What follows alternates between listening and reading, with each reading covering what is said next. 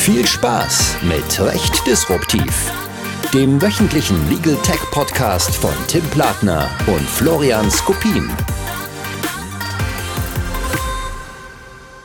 Ja, hallo und herzlich willkommen zu einer neuen Folge von Recht Disruptiv, unserem wöchentlichen Podcast zu Legal Tech und dem Recht der Digitalisierung. Ich bin Florian Skopin und freue mich auch heute wieder gemeinsam mit Tim Plattner diese Folge zu machen. Grüß dich, Tim. Hallo, lieber Florian.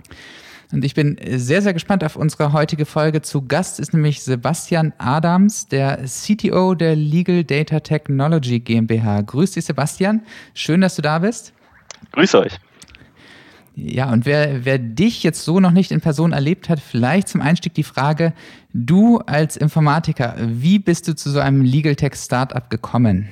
Ja, also ich bin äh, ja der CTO und Mitgründer vom Tim ähm, und der Tim ist äh, damals, das hat er glaube ich auch in der letzten Folge schon so ein bisschen angestochen, auf mich zugekommen mit der konkreten Idee für eine Software und auch letztendlich dann ähm, ja für das Unternehmen. Und ich habe dort recht schnell ähm, auch ein Potenzial gesehen und ähm, naja, Informatiker gehen auch gerne neue Wege und so bin ich dann recht schnell äh, mit dem Tim zusammen eben ähm, ja, auf die Idee gekommen, dieses Unternehmen zu gründen und auch ähm, ja, da jetzt zu sein, wo wir momentan sind. Jetzt haben wir, arbeiten wir seit anderthalb Jahren, zwei Jahren ungefähr in einem Team, Hälfte Juristen, Hälfte Informatiker ähm, und machen letztendlich ja aus Legal, äh, Legal Tech, ja, durch die Tech-Komponente. Ähm, wie ist denn so deine äh, Erfahrung, in so einem interdisziplinären Team Software zu entwickeln? Von meiner vorherigen Geschichte kann ich das tatsächlich als Dienstleister zu arbeiten und dort auch Software für Dritte zu entwickeln. Und ähm, das ist natürlich nochmal ein anderes Verhältnis. Grundsätzlich ist die Entwicklung ja irgendwie in sich schon geschlossen und man bekommt Anforderungen für die Software von außen rein. Ähm, wenn man jetzt aber den Stakeholder, wenn man das so mal so betrachten möchte, im Unternehmen hat, dann äh, sind Kommunikationswege natürlich deutlich kürzer. Iterative Prozesse sind viel schneller ähm, und man bekommt auch echt ein gutes Feedback, wenn das mehr oder weniger in-house eingesetzt wird. Ähm, also das würde ich als äh, großen Vorteil ähm, im Unternehmen bei uns auch äh, so sehen. Und ähm, ich glaube, das macht uns eben auch sehr stark für die Softwareentwicklung. Jetzt ist das ja so ein bisschen der Appell, irgendwie zu sagen, okay, dann sollte doch jede Kanzlei, die Software will oder braucht, sich einfach ein, selber ein Informatiker-Team ins Haus holen. Äh, das bekommen wir auch ganz häufig mit, dass die Frage ist, soll ich Software kaufen oder entwickeln lassen oder selbst entwickeln? Hm, wie ist denn da so deine Erfahrung und auch deine Einschätzung zu? Ja, prinzipiell ist das natürlich möglich, aber was man äh, bedenken muss, ist, dass eine Softwareentwicklung immer ein Team benötigt. Das heißt, es braucht jetzt nicht nur einen Informatiker, sondern da stehen dann schon äh, unterschiedliche Positionen auch dahinter. Der Informatiker ähm, entwickelt oder der Entwickler entwickelt äh, die Software natürlich, aber davor müssen erstmal Anforderungen festgestellt werden. Die Anforderungen müssen übersetzt werden, dass der Entwickler auch damit was anfangen kann ähm, und auch ähm, allein in der Anforderungsfindung ähm, benötigt das doch etwas mehr Know-how, als ein ähm, Entwickler zum Beispiel mitbringt. Beziehungsweise, ich will den Entwickler jetzt hier nicht so runterreden, aber es sind unterschiedliche Arbeitsbereiche, die da eben äh, benötigt werden. Und deswegen ist das Team schon umfangreich, was äh, für eine Softwareentwicklung einfach benötigt wird. Und deswegen auch, um den Rückschluss auf die Kanzlei zu bekommen, ähm, ist es natürlich äh, sinnvoll, dort auch auf bestehende Softwarehersteller, die dort auch viel Erfahrung haben, zurückzugreifen. Denn das ist immer ein Erfahrungsding. Ähm, dort braucht man einige Jahre auch wahrscheinlich, bis man erstmal ein Grundgerüst in der Software stehen hat. Und äh, das muss natürlich dann die Kanzlei für sich selber überlegen, ob es das wirklich wert ist oder ob man dort ähm, ja, mit großen Partnern, mit bestehenden Partnern zusammenarbeitet. Mhm.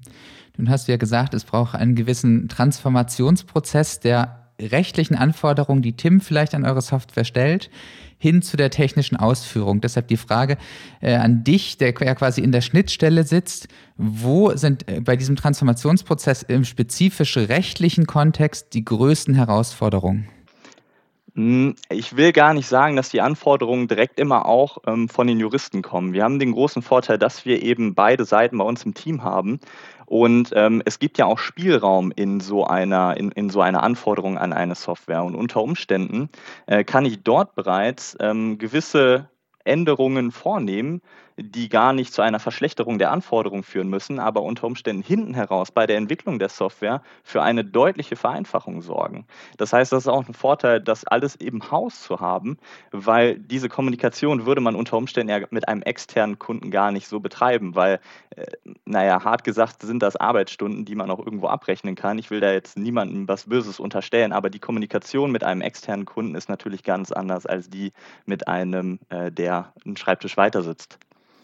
Jetzt ist das sicherlich ein Vorteil, finde ich auch. Was wir machen, ist irgendwie architektonisch zu gucken, ja, dass das hinten raus auch sinnvoll ist. Was würdest du denn quasi umgekehrt sagen? Was ist denn die Kehrseite dessen, äh, wenn man in einem Team aus Juristen und Informatiker letztendlich Software äh, Schreibtisch an Schreibtisch entwickelt? Naja, man bekommt natürlich ein sehr direktes Feedback immer. Ähm, äh, Gerade wenn man den Kollegen persönlich kennt und der einen Schreibtisch weiter sitzt, ähm, dann sagt er auch mal, hey, was hast du denn da gebaut? Das gefällt mir aber nicht so. Kann aber auch sein, dass der Kollege zwei Tische weiter dann sofort sagt, das finde ich aber äh, cool. Also ähm, diese, diese Kommunikation und auch das Feedback, die Änderung fand ich cool, die fand ich nicht so cool. Ähm, wir setzen die Software auch intern ein, das ist ja auch ein Vorteil. Wenn man eine normale Softwareentwicklung betrachtet, dann bauen, baut man eine Software und der Kunde setzt sie ein. Und im besten Fall hat man dann als Entwickler schon den Rückkanal, dass man da Feedback bekommt und unter Umständen auch sieht, wie denn mit der Software gearbeitet wird. Das ist ja ganz wichtig. Aber ähm, so einen direkten Kanal, wie wir es jetzt zum Beispiel haben, das ähm, ist auch als Entwickler extrem spannend und macht auch echt großen Spaß. Das ist jetzt eine, eine, tolle Darstellung, da freuen wir uns alle drüber. Aber ich komme nochmal auf die Frage ganz kritisch zurück. Was würdest du denn sagen, ist aus Informatiker-Sicht äh, jetzt spezifisch in der Legal Tech-Entwicklung vielleicht auch eine große Herausforderung, eine Schwierigkeit, die vielleicht in anderen Teams nicht so besteht? Mm, ich möchte da gar nicht so sehr auf das Team hinaus, aber ähm, was man schon sagen muss, ist, dass grundsätzlich in, äh, im, im, im, Anwaltsbereich, im juristischen Bereich ähm, teilweise sehr ähm, eingefahrene Strukturen vorherrschen. Und ähm, wenn man jetzt eine Software baut, dann sollte man auch ähm, hingehen und diese Prozesse, die dahinter stehen, natürlich überarbeiten. Nicht nur überarbeiten aus technischer Sicht, um zu gucken, wie ich das realisiere, sondern auch nochmal aus juristischer Sicht. Sind die Prozesse so, wie sie schon seit Jahren existieren, wirklich die, die wir immer noch genauso brauchen? Ähm, äh, das ist manchmal etwas schwierig. Ähm, da höre ich oftmals doch, ja, das kenne ich so aus der Kanzlei oder das haben wir da schon so gemacht oder ähm, ich sage mal immer das böse Faxgerät, ja, das müssen wir auf jeden Fall anbinden, da, da muss es eine Schnittstelle für geben. Ähm, die gibt es ja dann auch, aber aus Informatiker-Sicht ähm, ist das manchmal so, hm, okay, hätte ich jetzt gedacht, gehen wir nur den, den neueren Weg und dann wird das schon passen. Nein, nicht immer. Mhm.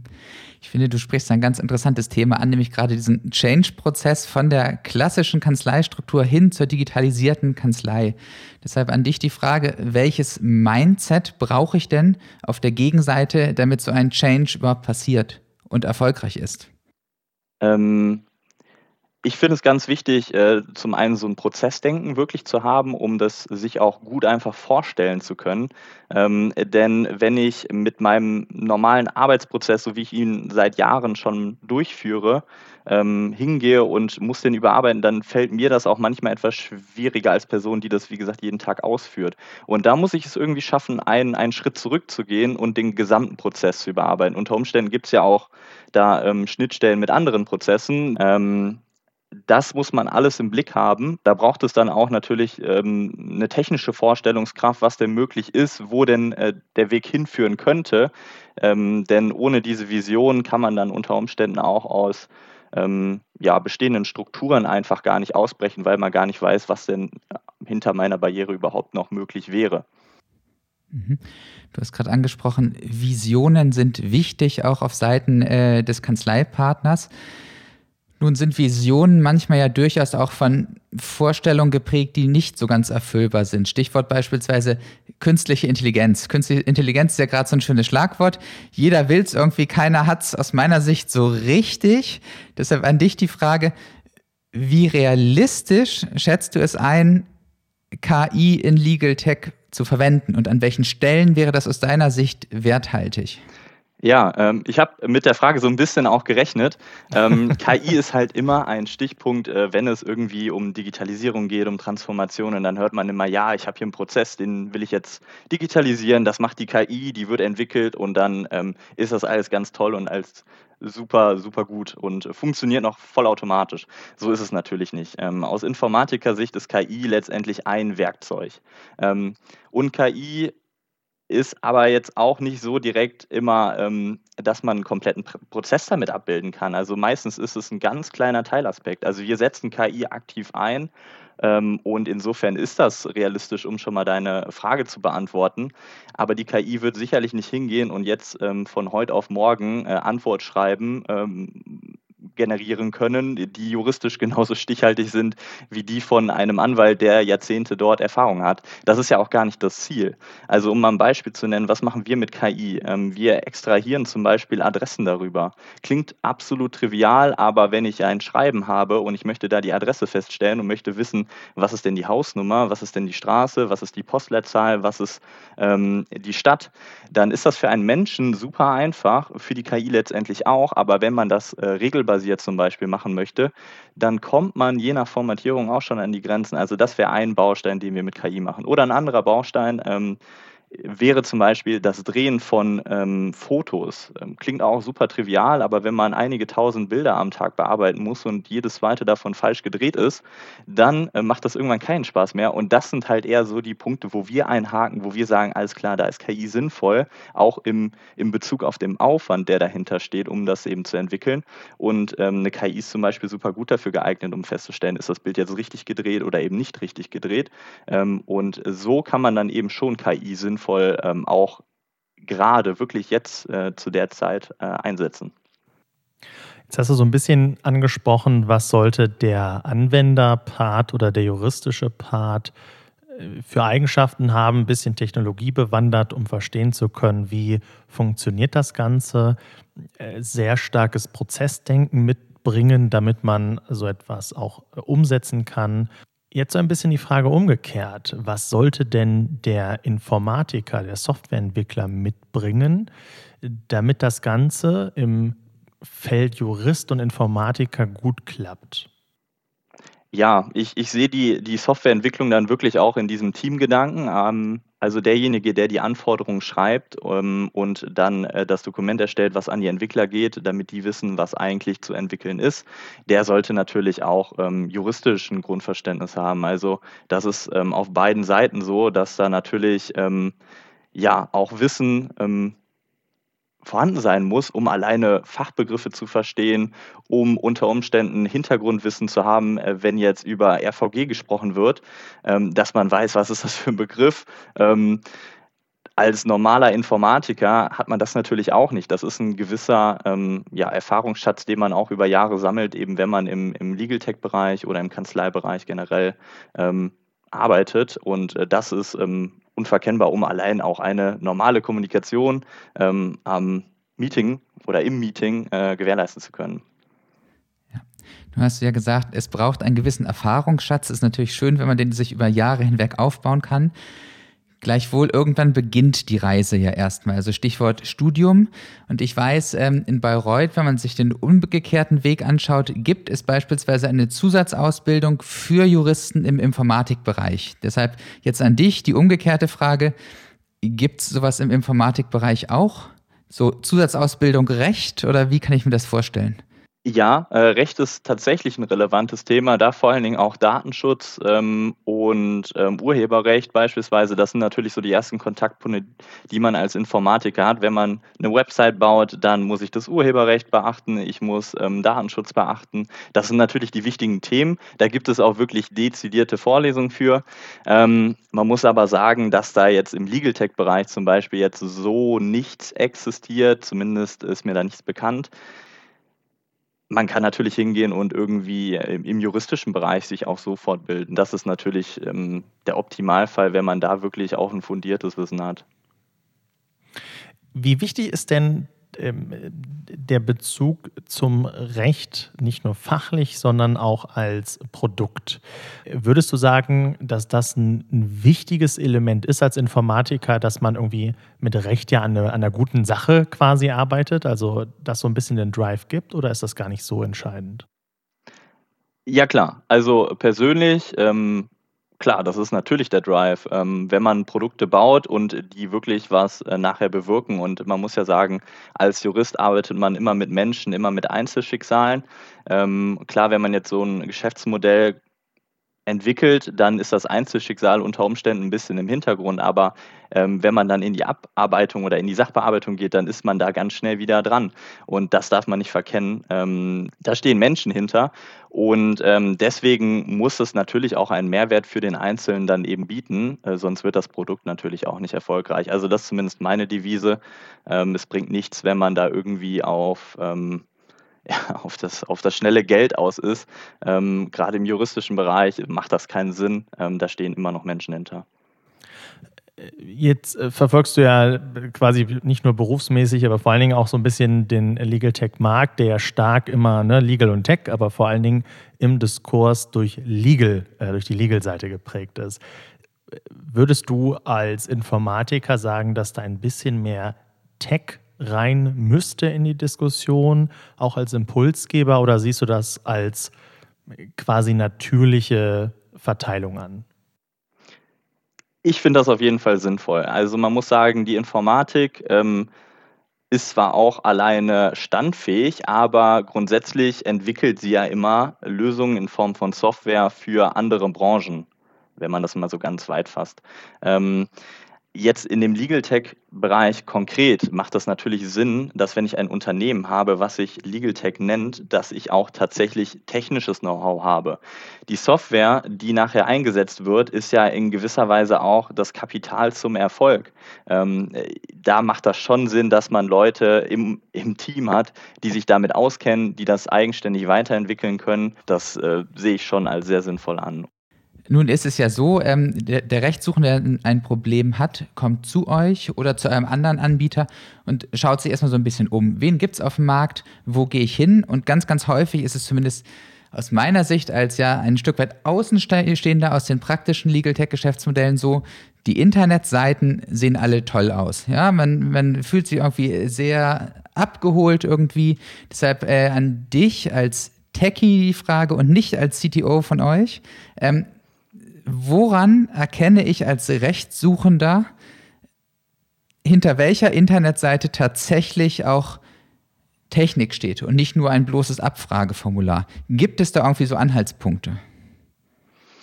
Das ist natürlich eine schwierige Frage, die man äh, so im Allgemeinen wahrscheinlich nicht gut beantworten kann. Ich finde, es ist immer ähm, ein, ein wichtiger Faktor, wenn die Kommunikation schon ähm, über ein zentrales Portal läuft. Sprich, wenn äh, der Anbieter jetzt nicht noch von mir verlangt, dass ich meine Unterlagen per E-Mail einsenden muss oder irgendwelche anderen Kommunikationswege noch nebenbei ähm, haben muss, wenn man es als Option hat, sicherlich gut, aber das ist für mich schon ähm, immer ein wichtiges Zeichen, weil dann wurde da auch einfach ähm, ein gewisser Aufwand reingesteckt um, und man hat sich Gedanken gemacht, wie man eben Kommunikation auch vereinfacht. Und das ist ja ein großer Punkt im Legal Tech-Bereich, äh, die Mandantenkommunikation in den Mittelpunkt zu rücken und ähm, dort dann eben auch ähm, ja, das auf das nächste digitale Level zu heben ähm, und nicht nur auf bewährte Mittel wie E-Mail, Telefon und Fax zurückzugreifen. Ich möchte zum Schluss so ein bisschen den Bogen zu dem aus meiner Sicht sehr praxisrelevanten ähm, Aspekt zurückspannen. Wenn ich jetzt Kanzleiinhaber bin, ich bin Partner, ich muss entscheiden, äh, was mache ich denn jetzt mit diesem Legal Tech, das geht nicht weg und ich muss, will da irgendwie auch mitmachen. Was würdest du denn sagen, sind so die ersten Aspekte, auf, über die ich mir überhaupt Gedanken machen sollte, als Jurist, als äh, Inhaber einer, einer mittelständischen Kanzlei? Wo soll ich anfangen, was soll ich konzipieren und dann, wie gesagt, die Frage in-house, die Vorzüge hattest du ja genannt, oder doch eher externes Unternehmen?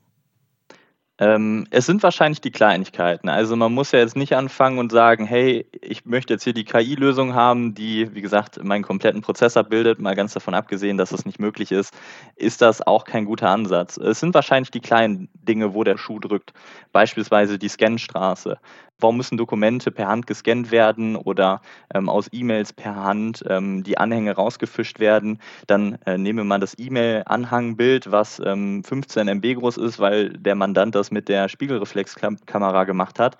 Das muss dann die Sekretärin nehmen, muss das erstens richtig drehen, dann noch äh, komprimieren, weil 15 MB sind gar nicht notwendig und die Auflösung auch nicht.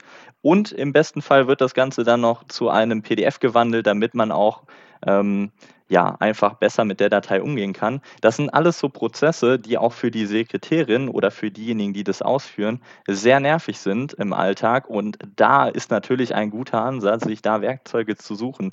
Deswegen muss das unter Umständen auch gar nicht erstmal die die äh, Rundumlösung sein. Das ist natürlich das, wo der Weg hingehen soll. Aber ähm, es sind wahrscheinlich so die kleinen Schritte, die mich im Alltag immer, immer stören, ähm, wo es eben hakt, wo ich angreifen kann und wo ich sagen kann, das wird jetzt verbessert mit Technik, mit den passenden Werkzeugen. Und dann muss diese Arbeit eben keiner mehr machen, sondern das übernimmt ähm, ja, das Programm für mich. Ja, ich könnte mir definitiv vorstellen, dass da relativ viel äh, Bedarf in Rechtsanwaltskanzleien gibt. Die Frage ist natürlich immer, du hast ja schon angesprochen, klassische Anwaltskanzlei, die irgendwie alt eingefahrene Strukturen hat. Deshalb die Frage an dich, so als Einschätzung, wie viel Zeitaufwand ist es tatsächlich, wenn ich sage, okay, ich möchte was verändern, wie schnell sehe ich die ersten Fortschritte? Also reden wir über zwei Tage, eine Woche, einen Monat oder ein halbes Jahr? Das kommt natürlich so ein bisschen auf die Person an, die es umsetzt. Also angenommen, ich habe jetzt eben diesen Eingangsprozess von Dokumenten und ich habe mir da jetzt jemanden geholt, ähm, der darauf spezialisiert ist beziehungsweise sich damit auskennt, dann ist das natürlich eine Änderung, die wirklich schnell umgesetzt werden kann im besten Fall. Da sprechen wir von Wochen. Ähm, da gibt es sicherlich auch andere, ähm, andere Punkte, beispielsweise das Fax oder die Telefonanlage ist ja auch immer ein lästiges Thema. gar nicht direkt so Legal Tech-lastig, aber das sind halt wirklich Sachen, wo oft der Schuh drückt und da kann ich eben Verbesserungen ähm, erwirken, ähm, recht schnell und äh, wahrscheinlich auch ähm, kostentechnisch sinnvoll, weil ähm, ja, das dann letztendlich nicht mehr Menschen ausführen müssen, sondern das wird dann eben automatisiert. Äh, wenn es da um große Änderungen geht, dass ich dann wirklich irgendwann dahin komme, eine Online-Akte einzubinden oder ähm, Teilprozesse voll zu automatisieren, so will ich es mal nennen, dann ist es natürlich deutlich aufwendiger und dann äh, muss man sich als Kanzlei dann auch fragen, bis zu welchem Punkt ist es sinnvoll. Ähm, das kostet natürlich auch Geld und das nicht zu wenig ähm, und das muss sich natürlich dann auch finanzieren. Das klingt ja so, als ob das langsame Nähern, quasi das Entschlacken der ähm, eigenen Prozesse mit so kleinen Helfern ja schon mal ganz, ganz hilfreich sein kann. Ähm, ketzerisch gefragt, sind Kanzleien so weit von dem Status, technischen Status quo entfernt, dass man sich dem erstmal überhaupt so nähern muss? Mm, das ist ein bisschen schwer für mich zu beurteilen, weil ich natürlich äh, jetzt aus einem Legal Tech komme, die da eine etwas andere Sicht draus haben und ich ähm, auch jetzt nicht den Einblick in der normalen Kanzlei habe, in der mittelständischen Kanzlei habe. Ich glaube, sehr große Kanzleien, die sind natürlich da top organisiert. Die haben auch IT-Abteilungen, die sich eben genau darum kümmern. Ähm, da ist es sinnvoll. Als mittelständische Kanzlei glaube ich aber schon, dass da der Schuh drücken kann. Ähm, und äh, da kann man eben auch gut Abhilfe schaffen. Ähm, wenn ich natürlich eine sehr große Kanzlei bin und habe immer noch nicht diese Prozesse gut etabliert, dann äh, kann ich da natürlich umso mehr rausholen. Also ich glaube schon, dass äh, bei vielen auch alleine bei, bei kleineren Sachen der Schuh drückt. Mhm, verstehe. Ja, zum Abschluss noch eine Frage an dich. So ein bisschen, wünsch dir was, wenn du dir ein Projekt wünschen dürftest, was du innerhalb der nächsten fünf Jahre gern im Legal Tech-Bereich realisieren würdest? Ja, Geld spielt keine Rolle. Was wäre es? Ich finde Inhaltserkennung äh, tatsächlich sehr spannend von äh, Dokumenten. Also es gibt ja schon viel, ähm, viele Werkzeuge, wie ich ein Dokument generieren kann. Das ist ja auch super sinnvoll, ähm, gerade wenn es um Vertragsdokumente geht, die ähm, immer sehr schematisch aufgebaut sind. Äh, spannend ist aber auch ähm, genau die andere Seite, wenn ich ein Dokument erhalte, wie kann ich denn dort den Inhalt ähm, so erfassen, dass ich das äh, mit einer Maschine auch weiterverarbeiten kann. Das ist wirklich ein großes Thema in meinen Augen. Ähm, das fängt wirklich bei, bei so ganz Detailfragen an mit ähm, irgendwelchen äh, NLP-Konstrukten, wo ich dann erstmal erfassen muss, ist diese Phrase jetzt verneint, ist sie nicht verneint ähm, und sowas halt. Und das hebt sich dann natürlich immer höhere Ebenen ab, wo es dann darum geht, was ist denn das eigentliche Thema jetzt in diesem Absatz, ähm, was, ähm, wie, wie reagiere ich unter Umständen dann darauf. Also diese Inhaltserkennung und ähm, dann unter Umständen auch die, diese, diese strukturelle Abspeicherung, dass ich das eben weiterverarbeiten kann und unter Umständen zumindest teilautomatisiert darauf antworten kann. Das ist natürlich super spannend und ich glaube auch gerade, wenn du sagst, ohne, ohne Einschränkungen von irgendwelchen äh, Geldressourcen oder äh, auch binnen der nächsten fünf Jahre, äh, ist das äh, eines der wichtigsten Themen im, im Legal Tech-Bereich. Das ist jetzt quasi informatikerlastig die technische Darstellung dessen. Wenn wir das aus der juristischen noch einmal betrachten, das Rechtsprodukt, ja, also wenn du an einem äh, bastelst, äh, was wir noch nicht umgesetzt haben, was du aber unbedingt umsetzen äh, wollen würdest, was wäre das? Und vielleicht, wenn dir was einfällt, was würdest du denn auf keinen Fall machen wollen? Boah, das ist jetzt eine schwierige Frage mit den Rechtsprodukten. Also wir haben ja schon einen Schmerzensgeldrechner entwickelt. Äh, das finde ich tatsächlich eine, eine sehr spannende ähm, oder fand ich eine sehr spannende Entwicklung. Ich ähm, glaube, dass man im juristischen Bereich noch viele Werkzeuge schaffen kann für den Juristen selber und da vor allem ähm, für Recherchearbeit. Ähm, und äh, das fände ich auf jeden Fall auch ein äh, spannendes Rechtsprodukt. Und es ist natürlich so ein bisschen vom, ähm, ich nenne es mal, eigentlichen Verbraucher weg hin mehr zur Kanzlei. Aber auch das würde ich als, als Legal Tech-Produkt bezeichnen. Und was willst du gar nicht machen? Ja, ähm, es gibt Sachen, die ich auch gar nicht machen würde. Und zwar, ähm, wenn es so Richtung, ähm, ich nenne es mal Datensammelwut geht.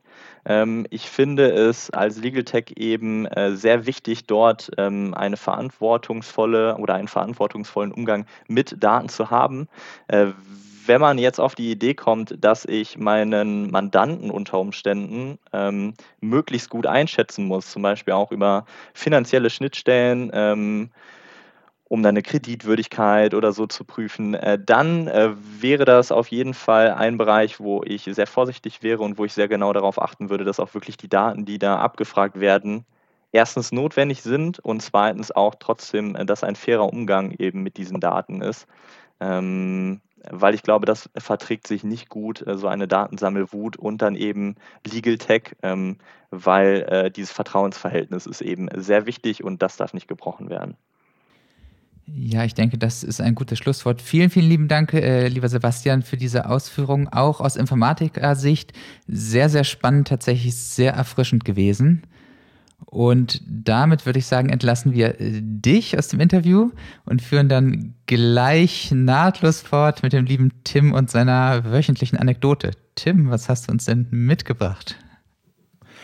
Ja, vielen Dank, lieber Florian. Ich habe heute mal wieder ein äh, paar kleinere Anekdoten mitgebracht. Das eine ist äh, gewissermaßen ein Terminshinweis und zwar auf den 9. September. Also diese Woche Donnerstag wird der BGH nun das ja mit höchster Spannung erwartete Urteil äh, zu Smart Law verkünden und damit, egal wie es ausgeht, äh, denn auch die Vorinstanzen haben ja beide unterschiedlich entschieden, sicherlich nochmal neue Konturen im deutschen Rechtsmarkt zeichnen das Ganze hat fast schon ein Thriller-ähnliches Moment, wenn man sich die Termine anguckt. Denn ursprünglich sollte schon am 26.08. verkündet werden. Das Ganze ist jetzt äh, verschoben worden auf den 9. Äh, und für all die, die es äh, quasi vor Spannung nicht erwarten können, es gibt eine Kameraöffentlichkeit. Ob da jetzt gelivestreamt wird, ja, äh, das werden wir mal sehen, aber es wird sicherlich spannend sein. 8.45 Uhr ist da Verkündung. Der andere Punkt, das sind die lieben Podcast-Kollegen vom Legal Tech Lab Cologne. Äh, Da knüpfen wir thematisch eigentlich diese Woche ganz gut an, denn es ging da um das Smart Sentencing Projekt, auf das ich mal aufmerksam machen möchte. Idee dahinter war, dass man sich Urteile anschaut und dann auch, und da kam dann auch die technische Seite wunderbar zur Sprache, mit neuronalen Netzen, mit NLP versucht, den Inhalt zu erkennen, was denn in diesen Urteilen steht. Problem Nummer eins ist aktuell, äh, das Testprojekt äh, ist jetzt erstmal auf den Diebstahl begrenzt. Ähm, Grundlage waren da rund 180 Urteile, um das zu trainieren. Äh, und das ist leider etwas wenig. Und deshalb da mein quasi Aufruf, äh, ich, auch wenn wir, weiß Gott, wahrscheinlich nicht die Reichweite haben, wer die erforderlich ist, äh, dass man sich doch nochmal überlegt, ob man nicht Strafurteile, die man beruflich erwirkt, ähm, diesem, wie ich finde, sehr sinnvollen und spannenden Projekt äh, widmet und sich damit ein bisschen auseinandersetzt. Äh, wenn man keine eigenen Strafurteile hat, ja, weder privat noch beruflicher Natur, äh, dann sollte man aber jedenfalls die aktuellste Folge auch von den lieben Kollegen hören, weil das auch sehr spannend ist, ja, wie, wie Technik ähm, dort die rechtlichen Projekte ganz toll unterstützen kann. Das ist mein gewissermaßen Podcast-Querverweis. Und jetzt haben wir den Sebastian noch in der Runde, ja, und ähm, wenn auch er etwas spontan eine Anekdote hat, ähm, dann gerne. Äh, Sebastian, fällt dir was ein? Mir fällt äh, eine Anekdote ein, und zwar entwickeln wir im Moment ähm, ein Berechnungstool für den Haushaltsführungsschaden. Äh, wie mir gesagt wurde, ist auch diese Berechnung ähm, bei Juristen jetzt nicht die beliebteste und deswegen entwickeln wir da eben auch ein Werkzeug. Ähm, und ganz spannend fand ich dort die, ich nenne es mal etablierten Tabellen zum Haushaltsführungsschaden von Parday.